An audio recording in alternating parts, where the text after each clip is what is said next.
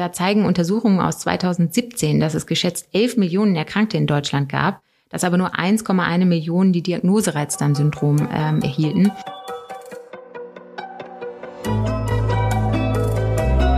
Forever Young, der Gesundheitspodcast vom Lanzerhof. Von und mit Nils Behrens. Blähungen, Bauchschmerzen, Durchfall keine Themen, die oft diskutiert werden und dennoch bei Betroffenen dauerhaft präsent sind. Das Reizdarmsyndrom, eine Erkrankung, die bei vielen die Lebensqualität stark beeinflusst. Immer noch ein Tabuthema und doch so wichtig, dass darüber gesprochen, aufgeklärt wird. Denn die Betroffenen sind wirklich nicht allein was das Reizdarmsyndrom genau ist, woran man es erkennt, ob man daran erkrankt ist, was man dagegen tun kann und vieles mehr rund um das Thema Darmgesundheit. Darüber spreche ich heute mit meinem heutigen Gast. Frau Dr. Nina Behrensmeier ist Fachärztin für Innere Medizin, Sportmedizinerin und Lipidologin und ein Teil des Ärzteteams in Landshof in Lanz. Darüber hinaus hat sie mir erzählt, als wir uns das erstmal kennengelernt hat, dass sie sogar schon ein halbes Jahr bevor sie im Landshof angefangen hat, diesen Podcast gehört hat, was mich als nicht-Mediziner immer besonders freut, dass sich auch Mediziner das Ganze hier anhören. Deswegen sage ich mit besonderer Wonne herzlich willkommen, Dr. Nina Behrensmeier. Ja, herzlich willkommen, Nils. Schön, dass ich hier sein kann. Naja, genau genommen bin ich ja hier bei euch in Lanz. Insofern bin ich ja fast mehr Gast als du und äh, freue mich über die Zeit, die du dir jetzt hier nimmst. Ja, richtig. Danke auch. Also, Nina, wir fangen jetzt einfach mal mit der ersten Frage an. Also der Darm und alles, äh, was damit so verbunden ist, ist ja, ich sage jetzt mal, nicht gerade das gängige Thema für Smalltalk. Ich weiß, dass damit Charme da schon einiges irgendwie Weg bereitet hat. Nichtsdestotrotz ist es ja wirklich so, dass wir gerade im Lanzerhof ja die Philosophie haben, dass das Herzstück der Gesundheit eigentlich im Darm liegt und umso schlimmer ist es dann eben halt, wenn gerade dieses Herzstück erkrankt ist, eben halt in Form dieses Reizdarm. Deswegen könntest du uns zunächst einmal erklären, was genau ist denn ein Reizdarm, beziehungsweise was ist das Reizdarmsyndrom? Ja, äh, gerne. Äh, grundsätzlich, da hast du absolut recht. Das erkenne ich auch oft bei meinen Gästen, dass eben das nicht gerade das Thema ist, über das man ähm, sofort gerne öffentlich spricht. Ähm, ja, grundsätzlich ist das Reizdarm Reizdarmsyndrom eine Kombination von verschiedenen Symptomen, die typischerweise gleichzeitig auftreten. Wir haben beim Reizdarmsyndrom eigentlich drei Diagnosekriterien und ähm, das erste ist, dass ähm, bestimmte Beschwerden bestehen, die sowohl der Arzt als auch der Patient auf den Darm beziehen. Zum Beispiel eben Darmschmerzen, Magenschmerzen, Blähungen und Stuhlunregelmäßigkeiten, wobei wir da unterscheiden zwischen dem Durchfall und dem Gegenteil der Verstopfung. Ähm, das zweite Diagnosekriterium ist dann, äh, dass die Beschwerden eine relevante Einschränkung der Lebensqualität für den Patienten bedeuten. Da gibt es ganze Fragebögen, Quality of Life ähm, Fragebögen, die eben genau ähm, das objektivieren. Und das dritte Diagnosekriterium, äh, das ist dann, dass das Reizdarmsyndrom eigentlich eine Ausschlussdiagnose ist. Das heißt, andere Erkrankungen, die mit ähnlichen Symptomen einhergehen, die müssen vorher ausgeschlossen werden. Okay. Ich würde ganz gerne noch mal vorne so ein ganz klein bisschen anfangen, weil du das angesprochen hast, dass einige Leute Durchfall haben und andere Leute Verstopfung. Kann es sein, dass jemand Reizdarmsyndrom hat und dann sozusagen beides in einer, im, im, im Wechsel hat? Ja, ganz genau. Äh, das ist möglich. Also es gibt durchaus Mischformen, die sind genau so klassifiziert und da wechselt dann äh, die Symptomatik von Phasen mit eher Durchfall zu Phasen mit eher Verstopfung. Okay, das Thema Blähung würde ich jetzt so sagen, das würde wahrscheinlich dem einen oder anderen äh, Männern dann irgendwie auch schon mal schneller attestiert. Also das muss noch nicht ganz zwingend ein Reizdarmsyndrom sein. Das ist absolut richtig, genau. Okay, also wir reden hier eben halt schon tatsächlich über ein massives Unwohlsein, muss man ja wirklich sagen, was damit verbunden ist. Und das heißt also, die Menschen haben schon eine deutliche Einschränkung ihrer Lebensqualität. Ist das richtig? Ganz genau. Der Zeitraum, ähm, der ähm, ist eigentlich auch nochmal gehört zum ersten Kriterium. Also die Beschwerden müssen laut Definition über drei Monate bestehen. Okay. Okay, das ist ähm, auf jeden Fall ja schon dann eine signifikante Zeit, über die wir dann da reden. Genau, genau. Und eine Frage habe ich noch, die Unregelmäßigkeit des Stuhls. Also ohne zu sehr auf den Nähkästchen zu plaudern, würde ich jetzt sagen, es gibt Tage, wo ich auch gar nicht groß mache, sage ich mal so. Äh, und es gibt Tage, wo ich das dann doch mache. So, also ist das dann schon eine Unregelmäßigkeit? Ähm, das ist per se jetzt erstmal eine Unregelmäßigkeit. Also ein normaler Stuhlgang sollte eigentlich jeden Tag erfolgen, aber das ist sicherlich noch nicht direkt äh, ein Reizdarmsyndrom. Okay. Dazu muss die Symptomatik eben längerfristig stattfinden. Und wie gesagt, alle drei Diagnosekriterien müssen letztlich erfüllt sein. Ja. Okay. Ich hatte immer so, also äh, äh im, Plattdeutschen äh, gibt es so, einen, so einen Ausdruck, der heißt immer so, wer viel ate, der auch viel shade, so, so. Also äh, wer viel isst, der muss auch oft öfter groß. So, mhm. äh, von daher, da ist ja schon auch eine Korrelation. Das heißt also, wenn ich jetzt zum Beispiel, ich mache mach das ganz häufig, dass ich eben statt einer Mahlzeit eben halt auch mal so einen Shake zu mir nehme und dann dementsprechend auch äh, gar nicht so viel da ist. So, also das spielt ja alles eine Rolle grundsätzlich, oder? Ganz sicher, darüber gibt es jetzt keine wissenschaftliche Evidenz, aber äh, das, das ist durchaus vorstellbar, ja. Dann kommen wir doch mal wieder zum wissenschaftlichen Teil. Die sogenannte Bristol-Stuhlform-Skala. Also auch das ist etwas, was man sich jetzt irgendwie nicht aus Dekorationen an die Wand hängt, aber das ist eine große Übersicht der verschiedenen Typen des Stuhlgangs. Und Sag mir doch mal, was verrät uns die Konsistenz des Stuhlgangs über unsere Gesundheit? Ja, also ähm, diese Bristol-Stuhlskala, die wurde eben ähm, entwickelt und es macht den Abgleich zwischen Arzt und Patient doch deutlich leichter. Für viele Menschen ist es, wie gesagt, nicht äh, ganz leicht, über das Thema zu sprechen. Und ähm, diese Bristol-Stuhlskala gibt eben, äh, stellt Bilder zur Verfügung und äh, da kann sich jeder Mensch dann ganz leicht einordnen. Und beim Reizdarmsyndrom, äh, da ist es so, dass eben der Stuhl überwiegend äh, im Typ 1 und 2 zugeordnet wird oder aber dem Typ 6 und 7 und das bedeutet eben überwiegend äh, Verstopfung oder überwiegend Durchfall. Oder es gibt eben halt auch die Mischtypen.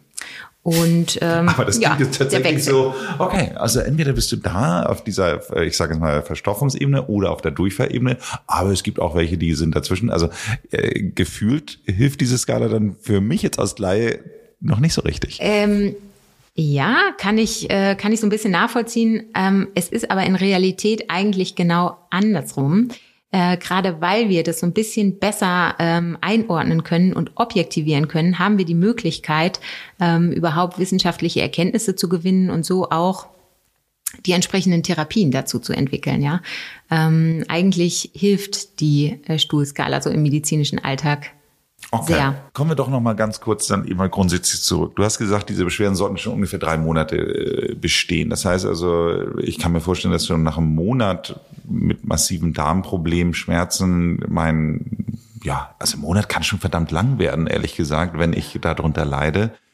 Heißt das dann für mich, da sollte ich trotzdem noch nicht zum Arzt gehen? Also vielleicht ähm, kommen wir noch mal einmal gerade äh, zu der Symptomatik an sich und äh, der Einschränkung der Lebensqualität, weil das vielleicht doch auch verdeutlicht, wie intensiv die Symptome eigentlich sein müssen. Mhm. Ähm, und bei dieser Einschränkung der Lebensqualität, da geht es wirklich darum, dass man zum Beispiel äh, die berufliche Umgebungssituation äh, von den Symptomen abhängig macht.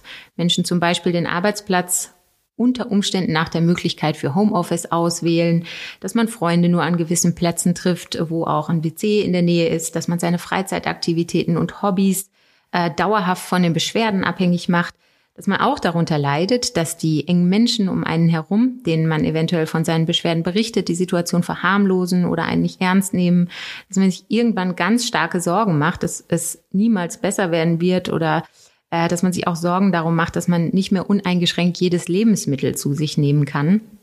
Selbst die Suche eines Lebenspartners kann zum Problem werden, der Umgang mit den eigenen Kindern und es hat auch massive Auswirkungen auf die Schlafqualität. Also oh, das wow. verdeutlicht so ein bisschen, die Lebensqualität muss relevant eingeschränkt sein und das Ganze dann über definitionsgemäß äh, länger als drei Monate. Dann äh, fällt es äh, grob oder in den Verdacht eines Reizdarmsyndroms, aber dann schließt sich ja eben noch die ganze diagnostische Kette an. Ja. Aber äh, entschuldigen, äh, wenn ich da trotzdem noch einmal nachhake, wenn ich jetzt all diese Symptome habe, ein Monat lang, kann das dann durchaus sein, dass sie dann im zweiten Monat wieder verschwinden? Das heißt, ich hatte eine sehr niedrige Stufe des Reizdarmsyndroms, was ich so dann noch nicht bezeichnen würde, aber im Grunde genommen eigentlich war es das, ist aber von alleine wieder weggegangen. Also ist das der Grund für diese drei Monate? Ähm, ja, durchaus ist das möglich, dass das nach einem Monat wieder verschwindet, dass es durch gewisse Auslöser hervorgerufen wurde, dass man einfach eine sehr stressige Lebenszeit zum Beispiel hatte, dass man viel gereist ist.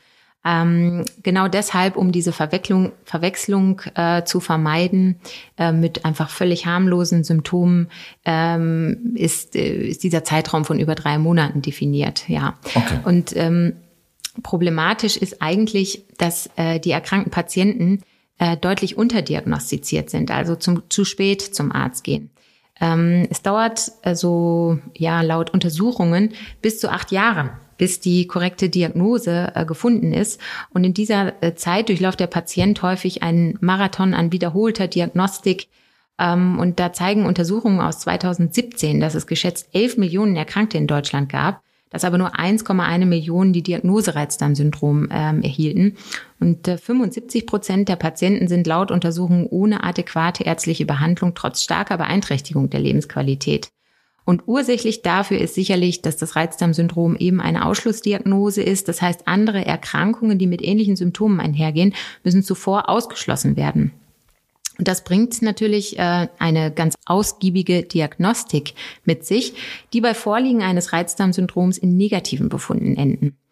Ähm, und der Patient wird in dieser Zeit wieder und wieder frustriert, weil man ja keine Ursache der Beschwerden konkret benennen kann. Daher ist es so wichtig, dem Patienten zu erklären, dass genau diese Kette an negativen Befunden zu erwarten ist und die Diagnose Reizdarmsyndrom eigentlich stützen, wahrscheinlicher machen. Ähm, es sollte den Patienten nicht dazu veranlassen, in diese Art Ärzte-Shopping überzugehen, denn der nächste Arzt beginnt sehr wahrscheinlich diese diagnostische Kette wieder von neuem, was die richtige Diagnose und damit auch die Einleitung einer adäquaten Therapie weiter verzögert. Okay, das habe ich verstanden. Das heißt also, äh, es ist völlig normal, dass man verschiedene anderen Sachen erstmal ausschließt. Was können denn das zum Beispiel für andere Diagnosen sein? Ja, also äh, sehr häufig, ähm, es gibt eine ganze Reihe an anderen Erkrankungen, die mit ähnlichen Symptomen einhergehen. Das äh, können, jetzt will ich keine Angst machen, also es können Krebserkrankungen sein, die dahinter stecken. Deswegen ist die Koloskopie äh, ganz wichtig. Es können natürlich auch. Also eine Darmspiegelung. Genau, eine Darmspiegelung. Äh, unter Umständen ist gelegentlich auch die Magenspiegelung äh, notwendig. Und dann gibt es eine ganze Reihe an Nahrungsmittelunverträglichkeiten oder eine Erkrankung, die nennt sich äh, SIBO, äh, die letztlich auch mit dem Atemtest bestätigt oder ausgeschlossen werden kann. Und äh, vor allem ist es eben wichtig, äh, die Differentialdiagnose Nahrungsmittelunverträglichkeit auszuschließen. Und ähm, dabei ähm, ist einerseits natürlich der direkte zeitliche Zusammenhang zwischen der Aufnahme von bestimmten Nahrungsmitteln und der Wahrnehmung von Symptomen wichtig als Hinweis.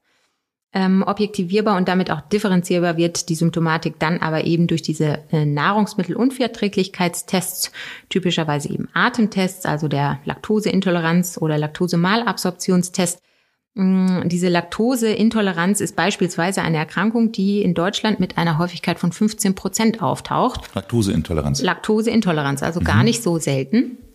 Auch im Mittelmeerraum äh, kommt sie häufig vor mit 25 äh, Prozent und dann geht es bis zu den Asiaten mit einer Häufigkeit von 95 Prozent.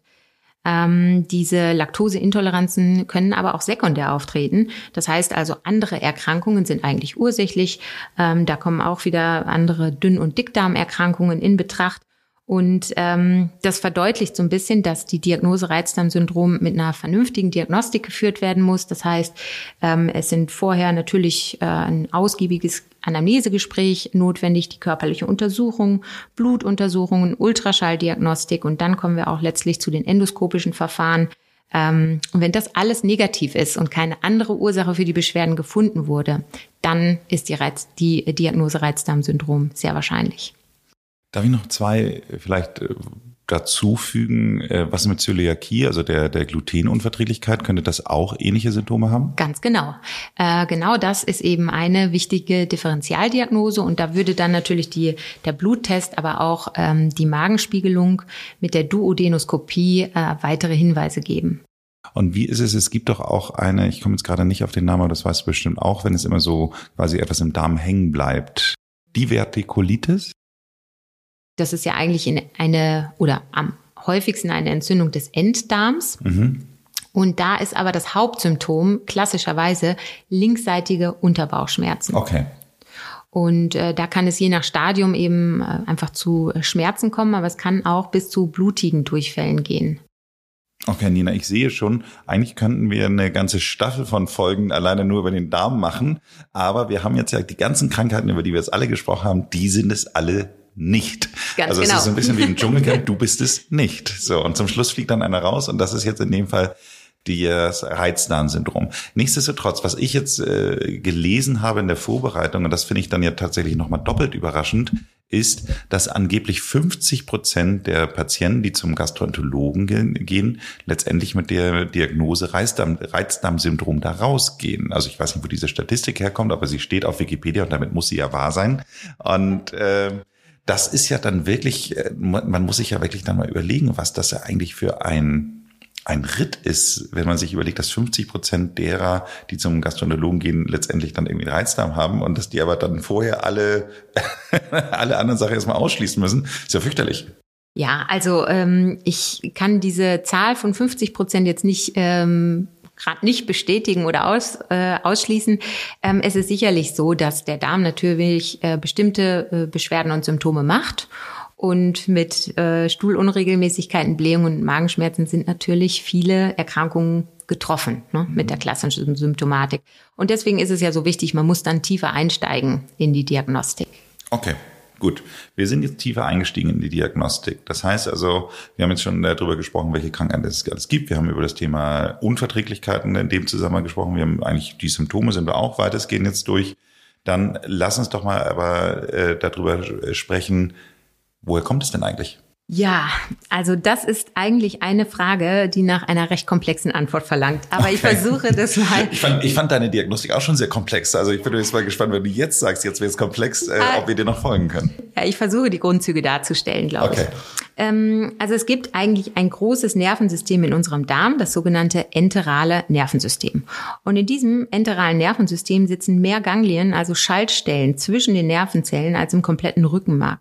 Und durch Immunzellaktivierung kann die Aktivierungsschwelle der Nervenzellen so weit gesenkt sein, dass äh, selbst physiologische, also normale Reize als noxisch und toxisch interpretiert werden. So zum Beispiel dann ähm, als Schmerzreize an unser Gehirn weitergeleitet werden. Und so natürlich auch unsere psychische Verfasstheit modulieren können. Und das nennen wir dann viszerale Hypersensitivität. Es kann aber auch zu einer Alter Alteration enteroendokriner Botenstoffe kommen. Was heißt das? Schlüsselrolle beim Reizdarmsyndrom haben sogenannte enterochrom-affine Zellen oder EC-Zellen, die in unserer Darmschleimhaut sitzen und 90 Prozent des im Körper befindlichen Serotonins produzieren. Des Serotonins, okay. Serotonins, genau. Serotonin ist ja bekannt als ein wichtiger Neurotransmitter. Auch letztendlich auch ein bisschen glücklich macht auch glücklich macht, genau. Und damit ist eben der Link, äh, der nächste Link zwischen Reizdarmsyndrom und Psyche so gegeben. Ja, also da besteht eine ganz enge Korrelation. Ähm, und ähm, ja, dann hat man bei Reizdarmsyndrom-Patienten auch äh, festgestellt, dass es äh, zu einer veränderten Signalverarbeitung in verschiedenen Hirnarealen kommt. Ähm, vor allen Dingen in Hirnregionen, die für die emotionale und die sensomotorische Verarbeitung zuständig sind. Es gibt also zum Beispiel in präfrontalen Regionen, das sind Regionen direkt hinter der Stirn, ähm, in Regionen, die für die Regulation von emotionalen Prozessen, von Handlungsplanung, Impulskontrolle und emotionaler Selbstkontrolle zuständig sind. Da gibt es deutliche morphologische Veränderungen bei Reizdarmsyndrom-Patienten. Moment, Moment, also, nur damit ich es gerade richtig äh, verstanden habe. Wir reden immer noch über den Darm und du bist jetzt oben schon im Kopf bei der Stirn angekommen. Das heißt genau. also, wir, wir Veränderungen des, also der, der, der Denkfähigkeit sozusagen und der Reaktionsgeschwindigkeit und der, der Impulskontrolle, all das hat mit dem Reizdarm zu tun. Ja, äh, also wir können jetzt keine kausalen Schlüsse ziehen. Äh, okay. Das Einzige, was eben in Studien belegt ist, ist, dass es einerseits diese Veränderungen im Gehirn gibt und andererseits bei diesen Probanden häufiger die Beschwerden eines Reizdarmsyndroms festgestellt wurden. Ne? Also die Kausalität, ob das eine das andere oder das andere das eine bedingt, das ist damit noch nicht bewiesen. Okay, verstanden. Genau. Aber die, die, die Tatsache, dass es beides gemeinsam auftritt, die ist signifikant. Ganz genau. Verstanden. Mhm. Ja, und ähm, man, da, da gibt es äh, natürlich noch mehrere Einflussfaktoren, ähm, die eigentlich die enge Beziehung zwischen Gehirn und Darm ähm, beschreiben. Ähm, da gibt es zum Beispiel, ähm, hat man nachgewiesen, dass es bei Reizdarmsyndrom Patienten zu einer reduzierten Parasympathikusaktivität kommt. Das bedeutet ja, der Parasympathikus, das ist der hemmende Teil unseres autonomen Nervensystems, der beruhigt eigentlich. Und bei solchen Menschen sieht man dann eben eine sympathische Überaktivierung. Und äh, das geht dann auch einher mit einem erhöhten Stresslevel. Aber eben auch das Umgekehrte ähm, ist denkbar. Das heißt also, ähm, psychischer Stress, Angst, depressive Störungen können an der Entstehung und auch an der Aufrechterhaltung vom Reizdarmsyndrom beteiligt sein. Da gibt es äh, gewisse genetische Prädispositionen bei psychischen Erkrankungen und da arbeitet man momentan an der Erstellung einer ganzen Datenbank dazu. Und ähm, auch epigenetische Mechanismen sind denkbar. Das heißt also zum Beispiel, äh, dass es nach traumatischen Erfahrungen zu Veränderungen der DNA kommen kann und diese Veränderungen zur veränderten Bildung sogenannter Tight Junctions kommt. Und diese Tight Junctions, das sind ja ganz wichtige Proteinkomplexe, deren Defekt bei der Entwicklung vom Reizdarmsyndrom eine ganz entscheidende Rolle spielen. Äh, und da sprechen wir dann vom sogenannten Leaky Gut, also die, die Durchlässigkeit des da der Darmwände. Genau, ganz mhm. genau. Die Durchlä also Leaky Gut Syndrom und Reizdarmsyndrom hängen zusammen? Hängen ganz eng zusammen. Also das ist sogar ein ganz wichtiger Faktor. Also die Zunahme der Darmpermeabilität, sagen wir, ähm, wird als ganz wichtiger Auslöser für die weitere Entwicklung vom Reizdarmsyndrom gesehen. Habt ihr auch schon einmal davon geträumt, auf einer Insel zu arbeiten? Wir haben im Landshof Sylt verschiedene spannende Stellen ausgeschrieben, sowohl im Hotel als auch im Klinikbereich, also als Arzt, Therapeut oder im Service. Schaut doch mal rein unter www.landshof.com/karriere. Und neben einem sensationell gesunden Essen, überdurchschnittlicher Bezahlung, lernt man als Teil des Teams am besten, wie man forever young bleibt. Nina, ich habe dir jetzt wahnsinnig gern zugehört. Und äh, nichtsdestotrotz, äh, ich weiß, meine Mutter hört ja auch zu. Und äh, wenn ich jetzt aber mit eigenen Worten, weil sie nicht zuhören würden, nochmal meiner Mutter erklären müsste, wodurch entsteht Reizdarmsyndrom, dann würde ich sagen, haben wir sie vielleicht irgendwo auf der Strecke verloren. Ja, äh, das kann ich mir gut vorstellen und das äh, bildet aber so ein bisschen ab, wie die aktuelle Forschungslage zu diesem Thema ist. Also es gibt derzeit über 970.000 verschiedene Publikationen zu dem Thema. Und äh, letztlich sind viele Assoziationsstudien da. Also das, was ich eben beschrieben habe, es gibt das Symptom. Mhm. Äh, bei den Patienten und bei den Patienten findet man gleichzeitig auch gehäuft ein gewisses anderes Symptom oder eine Veränderung. Ähm, und das macht es so schwierig. Also wir haben ganz viele Ansatzpunkte derzeit. Auch Einflüsse des Mikrobioms spielen da eine Rolle. Und ähm, ja, das, äh, man, man, es scheint so zu sein, dass eben ein ganz wichtiger Aspekt dieses Leaky Gut die Durchlässigkeit der Darmwand ist und letztlich alles zusammengeführt äh, wird äh, zu der Gut-Brain-Axis sozusagen, also dass das Hirn und das Darmnervensystem ganz eng miteinander verbunden sind. Okay. Nehmen wir jetzt einfach mal äh, vereinfacht angenommen, einer der Auslöser kann sein, dass ich unter sehr viel Stress leide, wenn diese Kausalität eben halt tatsächlich irgendwann mal bewiesen sein sollte. Das heißt also, ein hoher Stresslevel kann dazu führen, dass ich einen Reizdarm bekomme, beziehungsweise andersrum, ich, ein Reizdarm kann dazu führen, dass ich noch mehr unter Stress leide, weil mein Parasympathikus nicht so funktioniert, wie er funktionieren sollte. Könnte man das grob vereinfacht zu sagen? Kann man so sagen. Also da gibt's gegenseitige äh, Beeinflussungen. Okay. Dann habe ich in meiner Recherche noch etwas gelesen und das hat mich am meisten schockiert, äh, weil ganz ehrlich gesagt, bevor ich im Lanzerhof angefangen habe zu arbeiten, ich immer völlig selbstverständlich irgendwann dann sagte, okay, wenn ich jetzt irgendwie eine starke Erkältung habe, dann nehme ich halt ein Antibiotika und dann wird die Erkältung schon, also eine starke Grippe, sage ich mal so, und dann ist die ist die Grippe dann irgendwann wieder weg. So, das heißt also, ich habe schon, ich sage jetzt mal einfach so, ja, nimm, halt, nimm, ich halt ein Antibiotika. Jetzt habe ich in diesem Zusammenhang gelesen, auch wieder eine Prozentzahl, aber dass angeblich 25 Prozent der Reizdarmsyndrome durch ein Antibiotika ausgelöst werden geworden sein kann. Ist die Formulierung so richtig? Ja, also äh, Breitspektrum-Antibiotika sind definitiv, also begünstigen äh, die Entstehung eines Reizdarmsyndroms und dabei macht sich dann häufig äh, diese Problematik äh, der Antibiotikatherapie assoziierten Diarrhoe bemerkbar. Ja? Also solche Menschen tendieren dann eher äh, zu Durchfall. Und äh, was kann man dagegen tun, ist natürlich dann die Frage. Entschuldige ganz kurz, aber ich möchte, bevor du da dann jetzt sozusagen äh, schon sagst, was man dagegen tun kann, aber grundsätzlich sagst du eben halt, einer der Auslöser kann Antibiotika sein. So, ich möchte nur noch mal, Entschuldigung, ich möchte immer noch so ein bisschen äh, quasi, wie erkläre ich es meiner Mutter bei dem Thema sein, so, also jetzt das Thema Stress, es kann eben halt ein Auslöser, kann eben halt eine Gastritis, die eben halt vielleicht dann irgendwie als Folge einer einer, eines Breitbandspektrum-Antibiotika sein. Äh, Nochmal, ich verstehe dich, du bist äh, Ärztin, du bist, äh, gehst mit einem wissenschaftlichen Anspruch hier ran, aber bitte gib mir doch nochmal einen sehr stark vereinfachten ja. Grund. Also ähm, in unserem Darm leben ja ganz viele Mikroorganismen. Mhm. Und die Gesamtheit aller Mikroorganismen, das nennen wir dann ähm, das Mikrobiom. Das Mikrobiom, genau. Und ich hoffe, die Hörer dieses Podcasts wissen mittlerweile, was das Mikrobiom ist. Aber, genau. Äh, ja. Sehr wahrscheinlich. Ähm, ja, und dieses Mikrobiom, das hat direkte Einflüsse auf die äh, Vitalität der Darmschleimhautzellen und gesunde Darmschleimhautzellen. Die haben ja eine ganz wichtige Funktion als Darmbarriere äh, und natürlich auch äh, für die Resorption von Nährstoffen. Mhm. Und damit hat das Mikrobiom dann eigentlich Einfluss auf den gesamten Körper.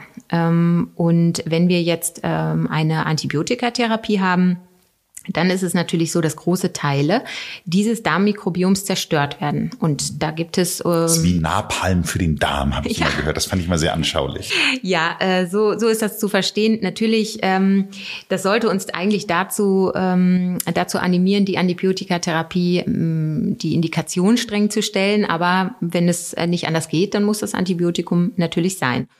Und ähm, da ist es dann gut, wenn man eben parallel zu der Antibiotikatherapie ähm, ja, dafür sorgt, dass das Darmmikrobiom nicht allzu sehr zerstört wird oder zumindest schnell wieder aufgebaut werden okay, kann. Okay, dann kommen wir jetzt zu dem Punkt, was können wir da dafür tun? Was können wir gegen, äh, gegen die Antibiotika-assoziierte Diarrhoe, äh, die dann zum Reizdarmsyndrom führt, tun?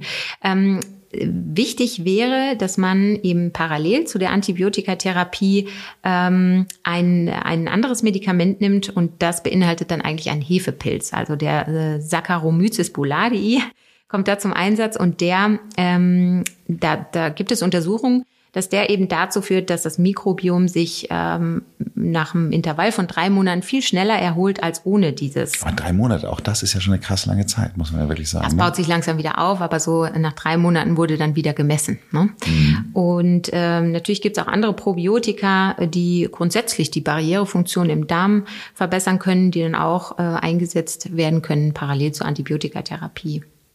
Die meisten, äh, sag ich mal, Durchschnittsmenschen, äh, wie, ja, Durchschnittsmenschen klingt auch ganz komisch, aber ich würde mal sagen, der breiten Masse der Bevölkerung ist das Wort Probiotika wahrscheinlich durch sowas wie Actimel äh, im Kopf so. Das heißt also, äh, ist das damit gemeint? Nein, wahrscheinlich nicht. Also auch dazu gibt es ganz genaue Untersuchungen. Da berichtest du eigentlich direkt aus unserem Alltag. Also nicht nur du äh, hast sofort diese Assoziation, auch unsere Patienten. Und da ist es eben auch wichtig, dass wir ähm, also es gibt tatsächlich Untersuchungen, was hilft wirklich, ja. Und diese Probiotika, die können ähm, die die Barrierefunktion verbessern, das hatte ich schon gesagt. Die können auch äh, das Immunsystem, äh, also haben positive Effekte auf das Immunsystem ähm, können die Zytokin-Level, also diese Botenstoffe, Entzündungsbotenstoffe in Richtung Anti-Inflammation, Stopp der Entzündung verändern. Und dabei ähm, haben ganz ausgewählte Probiotika sich in Studien als vorteilhaft erwiesen und die beinhalten dann meistens diese beiden Bakterien, nämlich einmal Bifidobakterien und andererseits Lactobacillus infantus. Und da würde ich eben äh, darauf achten, wenn man Probiotika dann zu sich nimmt, dass die beiden enthalten sind. Du würdest sind. empfehlen, dann in eine Apotheke zu gehen und sich da dann ein Probiotika zu holen. Und, wenn ich dich richtig verstanden, also ich hatte gerade mit meinem Vater darüber gesprochen, weil der jetzt gerade ein Antibiotika nehmen musste. Dann habe ich ihm gleich gesagt, geh in die Apotheke und kauf dir ein Probiotika. So und genau äh, richtig, Nils. das habe ich schon mal gelernt. Der Hefepilz, den kannte ich jetzt noch nicht. Das heißt also, hätte ich ihm sagen sollen, kauf dir ein Probiotika und einen Hefepilz oder oder ist das äh, eins oder andere oder oder kann man die auch kombinieren? Ich denke, äh, also das ist sicherlich nicht schlecht, einfach das Probiotikum und ähm, auch ähm, die Bakterien sind gut und dieser Hefepilz, das ist eben das, was wirklich in Studien äh, nachweisbar ist, ja, wenn man den gibt. Beides ist letztlich, also der Hintergrund ist einfach der, dass wir dafür sorgen wollen, dass durch die Antibiotikatherapie und den damit einhergehenden, äh, die, die damit einhergehende Zerstörung des Darmmikrobioms hinterlässt ja den Zustand, dass eben viel Raum geschaffen wird für die, das weitere Wachstum eigentlich schlechter Bakterien. Und das wollen wir unterbinden. Und deswegen wollen wir dem Darm in dieser Zeit viele gute Bakterien sozusagen anbieten, ähm, damit die schlechten gar keine Chance haben. Also, wenn Sie mal, mal ganz einfach gesprochen, äh, wäre es dann so, dass ich jetzt sozusagen mein schönes Gemüsebeet habe, das wird dann einmal irgendwie durch das Napalm niedergebrannt.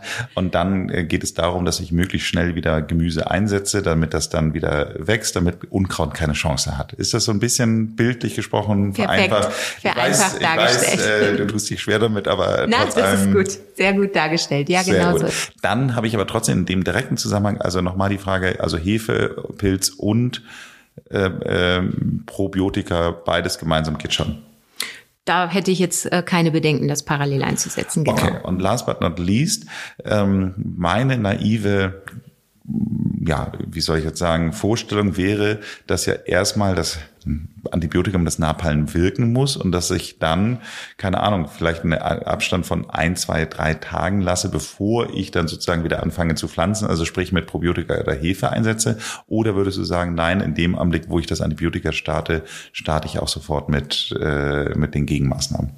Also die Überlegung finde ich grundsätzlich total super. Das ist ja gerade der Hintergrund, warum es eben empfohlen wurde, äh, den Hefepilz einzusetzen, denn das Antibiotikum, das macht natürlich Bakterien, tötet Bakterien ab. Wenn man parallel Bakterien gibt, sterben die unter Umständen direkt mit dem Antibiotikum. Mhm. Und deswegen eben genau der Hefepilz, mhm. der das Antibiotikum hoffentlich überlebt, mhm. aber als Platzhalter sozusagen fungieren kann, Aha, damit die schlechten Sinn. Bakterien nicht wachsen können. Genau.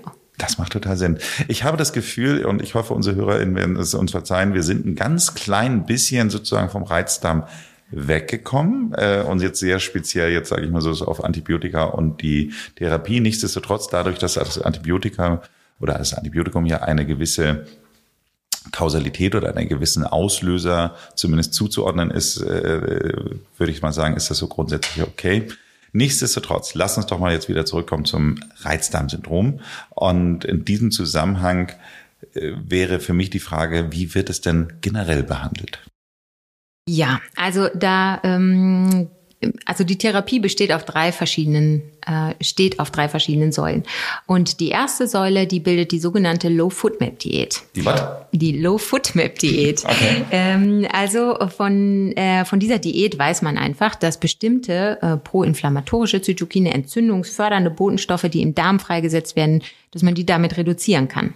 Und das ist ähm, also eine Ernährung, ähm, die man typischerweise über vier bis acht Wochen erstmal etabliert und dabei sollte man dann eine ganz bestimmte Gruppe von Kohlenhydraten und Alkoholen, die im Dünndarm schlecht resorbiert werden können, ähm, die sollte gemieden werden. Ach, schon wieder keine Kohlenhydrate. Keine. Immer wieder. Äh, ja, bestimmte Kohlenhydrate. Okay. Ähm, diese Kohlenhydrate, die können nämlich ganz schnell in den Dickdarm wandern und dort dann Fermentationsprozesse in Gang setzen und dann eben die klassische Symptomatik auslösen. Und nach dieser ersten vier- bis achtwöchigen Eliminationsphase schließt sich eine sogenannte Toleranzfindungsphase an. In dieser Toleranzfindungsphase, da führt man gewisse Lebensmittel wieder ein und andere Lebensmittel, die eben schlecht vertragen wurden, äh, die meidet man dauerhaft. Und dann, nach insgesamt zehn Wochen, äh, hat man dann seine ganz individuelle Low-Food-Map-Diät. Und die sollte man dann erstmal eine ganze Weile ähm, weiter fortführen. Das wäre der Teil der Ernährung. Und daneben gibt es aber noch eine zweite Säule. Und diese zweite Säule, die besteht äh, aus verschiedensten Medikamenten, die je nach vorrangigem Symptom mit ähm, Erfolg eingesetzt werden können. Und unter diesen vielen verschiedenen Medikamenten gibt es auch recht nebenwirkungsarme Phytotherapeutika. Und äh, das kennt äh, vielleicht der ein oder andere, das Iborogast. Mhm. Oder auch das Pfefferminzöl in Kombination mit Kümmelöl. Ähm, beide diese Phytotherapeutika haben evidenzbasiert eigentlich eine gute Wirkung nachweisen können. Ja, das Iberogast habe ich lustigerweise jetzt gerade wieder äh, mitbekommen im Zusammenhang, äh, ich war in Ägypten auf einer Reise und haben die mir gesagt, so Mensch, äh, da kann man das eigentlich schon so ein kleines bisschen präventiv sogar nehmen, wenn man Angst davor hat, äh, dass Montezumas Rache ein, äh, äh, einholt, was ja häufig in Ägypten auch der Fall sein kann. Ja, also das Iberogast das, äh, und auch das Pfefferminzöl kann äh, auch das Entzündungslevel deutlich senken, das Schmerzempfinden reduzieren, also diese viszerale Hypersensitivität. Das ist ganz interessant und das Ganze recht nebenwirkungsarm. Weder meine Tochter noch ich sind krank geworden. Es hat wunderbar funktioniert. Perfekt. Bewiesen also. Ja, und ähm, daneben gibt es eben noch die dritte Säule. Und mhm. die, die dritte Säule besteht, äh, also fokussiert äh, sich mehr auf die Emotionen, die Psyche. Also mhm. ähm, hat den Fokus auf Stressreduktion, kann man sagen. Da gibt es einmal die kognitive Verhaltenstherapie, aber auch andere ähm, Methoden zur Krankheitsbewältigung, wie zum Beispiel Stressmanagementverfahren, Copingstrategien, Stressvermeidung. Dann gibt es gewisse Relaxationsübungen, Meditationspraktiken, zum Beispiel Meditationspraktiken nach John Kabat-Zinn, der so einen Mindfulness-Based Stress Reduction Kurs ähm, erfunden hat. Auch die Bauchhypnose, viszerale Osteopathie, ähm, Darmmassagen, die wir hier im Lanzerhof ganz regelmäßig anwenden. Akupunktur, also es gibt eine ganze Vielzahl an Möglichkeiten, die alle auf dieses, äh, den Fokus auf Stressreduktion legen. Und als Ultima Ratio, also als letzte Möglichkeit, bietet sich dann noch die Psychopharmakotherapie. Oh wow, tatsächlich. Also da wirklich. Ich, ja, also da wäre ich aber tatsächlich auch wirklich sehr zurückhaltend. Ähm, die Indikationsstellung sollte da sehr streng erfolgen und ähm, vorher ausgiebig andere Therapieverfahren, die sollten vorher ausgeschöpft werden. Ich hätte jetzt schon wieder Angst, dass, aber das ist, ich versuche generell einfach jede Art von Medikamenten zu meiden, äh, weil ich aber auch tatsächlich manchmal das Gefühl hatte, dass ich in der Zeit, als ich früher noch mal sowas wie habe ich easy selten gehabt, aber so die Kopfschmerztabletten oder sonst was genommen habe, dass mir die auch irgendwie tatsächlich immer so ein bisschen auf den Magen geschlagen sind. Und äh, ich hätte jetzt schon wieder Angst, dass wenn man sich dann Medikamente einwirft, äh, die dann eben halt Psychopharmaka Pharmaka sein können, dass die vielleicht dann auch wieder schlecht für den Magen sind, weil letztendlich muss es ja irgendwann alles vom, vom Darm verarbeitet werden. Ne? Genau, und von der Leber. Äh, genau, da, da fangen dann eben also die typischen Nebenwirkungen an, die durch Medikamente, die man eventuell gar nicht braucht. Ja, also wo der, ähm, wo der Nutzen nicht so, so ausgiebig ist, dass das die Nebenwirkungen rechtfertigen würde. Mhm. Okay. Wenn wir jetzt diese ganzen Therapien erfolgreich durchgeführt haben, ist dann Reizdarmsyndrom heilbar? Ja, also 10 bis 15 Prozent der Patienten werden im Verlauf des Lebens beschwerdefrei. Darüber gibt es Untersuchungen. Das ist aber nicht viel. Das ist nicht viel. Der Rest. Also darf ich noch mal ganz kurz, äh, wenn wir ja so ein bisschen Statistik bemühen. Du hast vorhin gesagt, dass ungefähr 11 Millionen Deutsche darunter angeblich leiden. Das heißt, das ist jeder Achte. So, wenn von jedem Achten nur jeder Zehnte dann geheilt wird, dann sind das wirklich ganz schön wenig. Ja, das ist tatsächlich so.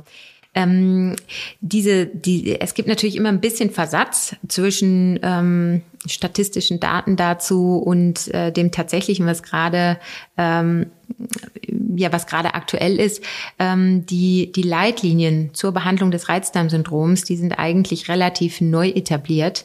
Und da kann man sich vorstellen, wenn wir erst jetzt wirklich die Möglichkeit haben, Reizdarmsyndrome zu diagnostizieren, anhand der genauen Diagnosekriterien, können wir auch jetzt erst anfangen mit einer adäquaten Einordnung der Patienten und dann eben halt auch Therapie.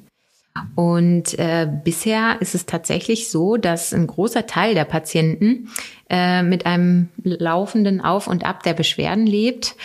Aber gelegentlich ist es besser, den Abgrund nicht mit den Augen eines Wissenschaftlers zu betrachten, kann ich nur sagen. Also wir am Lanzerhof ähm, erreichen hier durchaus, also wir sind ja auf die Behandlung von ähm, Erkrankungen des Magen-Darm-Traktes spezialisiert und können auch sicherlich äh, bessere Heilungsraten erzielen. Mhm. Das kann ich sehr gut verstehen, weil letztendlich genau was du sagst, ich habe ja dieses äh, dieses Thema, diese diese Kur auch häufiger schon jetzt, äh, also ich mache sie eigentlich einmal im Jahr, aber dann eben halt leider einmal im Jahr nicht im Landshof, sondern ich reise dann eigentlich, arbeite normalerweise weiter und äh, mache dann Teil der Anwendung dann immer da, wo ich gerade bin. Und äh, ich kann einfach sagen, wahrscheinlich ist es gut für meinen Darm, aber es ist nicht der gleiche Effekt, wie wenn ich dann tatsächlich mal diese Auszeit. Also ich sage jetzt mal, Kur ohne Auszeit ist nicht so gut wie Kur mit Auszeit. Absolut. Und äh, da sind wir wieder bei diesem Thema Stress, weil letztendlich habe ich dann wahrscheinlich was für meinen Darm getan, aber nicht so sehr für meinen Kopf oder für meine Gesamt Stressreduktion. Und äh, von daher kann ich mir sehr gut vorstellen, dass genau diese Ganzheitlichkeit wahrscheinlich wirklich den großen Unterschied macht. Ja, ganz genau. Also das kann ich nur unterstreichen. Ähm, letztlich, wenn wir ähm, viel sonstige Dinge zu tun haben, beruflichen Alltag leben, dann sind wir ja doch äh, mit gewissen äh, Stresseinflüssen konfrontiert.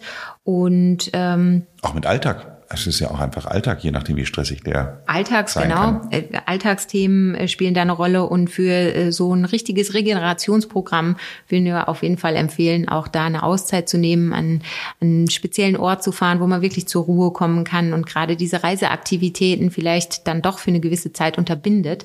Denn das ist auch bekannt, dass Reisen also die Stuhlunregelmäßigkeiten begünstigen können. Ständig andere Umgebungsbedingungen, ähm, ja, das irritiert den Darm.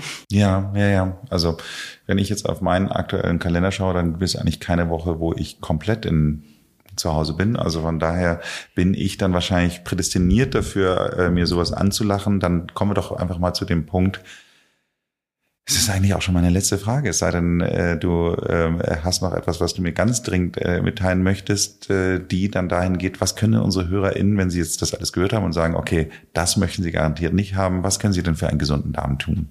Da würde ich eigentlich ganz pragmatisch äh, eine Balance von drei verschiedenen Faktoren. Ähm, da würde ich darauf achten. Das eine ist einfach eine ausgewogene, gesunde Ernährung mit viel Gemüse, frischen Früchten und wenig tierischen Lebensmitteln. Das zweite wäre ausreichend Bewegung, nicht zu intensiv. Äh, also der Impact ähm, sollte eigentlich keinen übermäßigen Stress für den Körper mit unter Umständen schädlichen Einflüssen auf die Darmschleimhaut bedeuten. Und am Ende braucht jedes Organ Zeit für Regeneration durch guten Schlaf. Und diese Ruhe sollten wir auch unserem Darm zugestehen. Und deswegen würde ich empfehlen, die Nahrungsaufnahme, wenn möglich, am Abend doch zu reduzieren. Mhm. Ich mache seit der Folge der Gesundheitskompass mit, mit Jack Dahmer, der ja nochmal gesagt hatte, dass es in seiner Familie total etabliert ist, nach dem Essen immer, äh, und wenn es nur eine Viertelstunde spazieren zu gehen, habe ich mir das jetzt äh, wieder sehr zu Herzen genommen. Wir hatten früher einen Hund und dann musste ich natürlich nach dem Mahlzeiten dann immer noch mal mit dem Hund raus. Und äh, meine Mutter hat mir jetzt gerade in dem Zusammenhang erzählt, das habe ich dann auch, als der Hund dann gestorben ist, dann immer noch weitergemacht. Ähm, das heißt also, das gewöhne ich mir jetzt gerade an. Das heißt also, damit würden wir, sage ich mal so, schon mal eine Box checken. Die zweite Box äh, wäre dann, äh, dass ich idealerweise nicht das große Steak dann am Abend hatte, sondern eher eine keine Rohkost am Abend, aber zumindest ein, eine pflanzliche Mahlzeit. Und wenn ich dann auch noch früh schlafen gehe danach und äh, auf ausreichenden Schlaf achte, dann würde man sagen, reduziere ich signifikant die Wahrscheinlichkeit. Ganz genau, das kann ich äh, so bestätigen, ja. Nina, da hinterlässt du mich und hoffentlich auch unsere HörerInnen mit einem guten Gefühl und ich sage vielen Dank für das Gespräch. Ja, danke auch dir, Nils.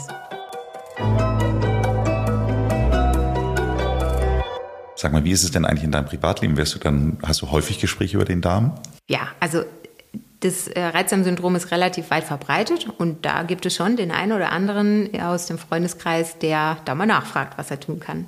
Wenn euch diese Folge gefallen hat, dann hört euch auch, auch mal die Folge Nummer 73 tägliches Brot an. Hier spreche ich mit Dr. Judith Schmidt-Röthammer darüber, wie uns Gluten, Weizen und Co. krank machen kann. Abonniert diesen Podcast, damit ihr keine Folge verpasst. Ansonsten macht es gut und bleibt jung.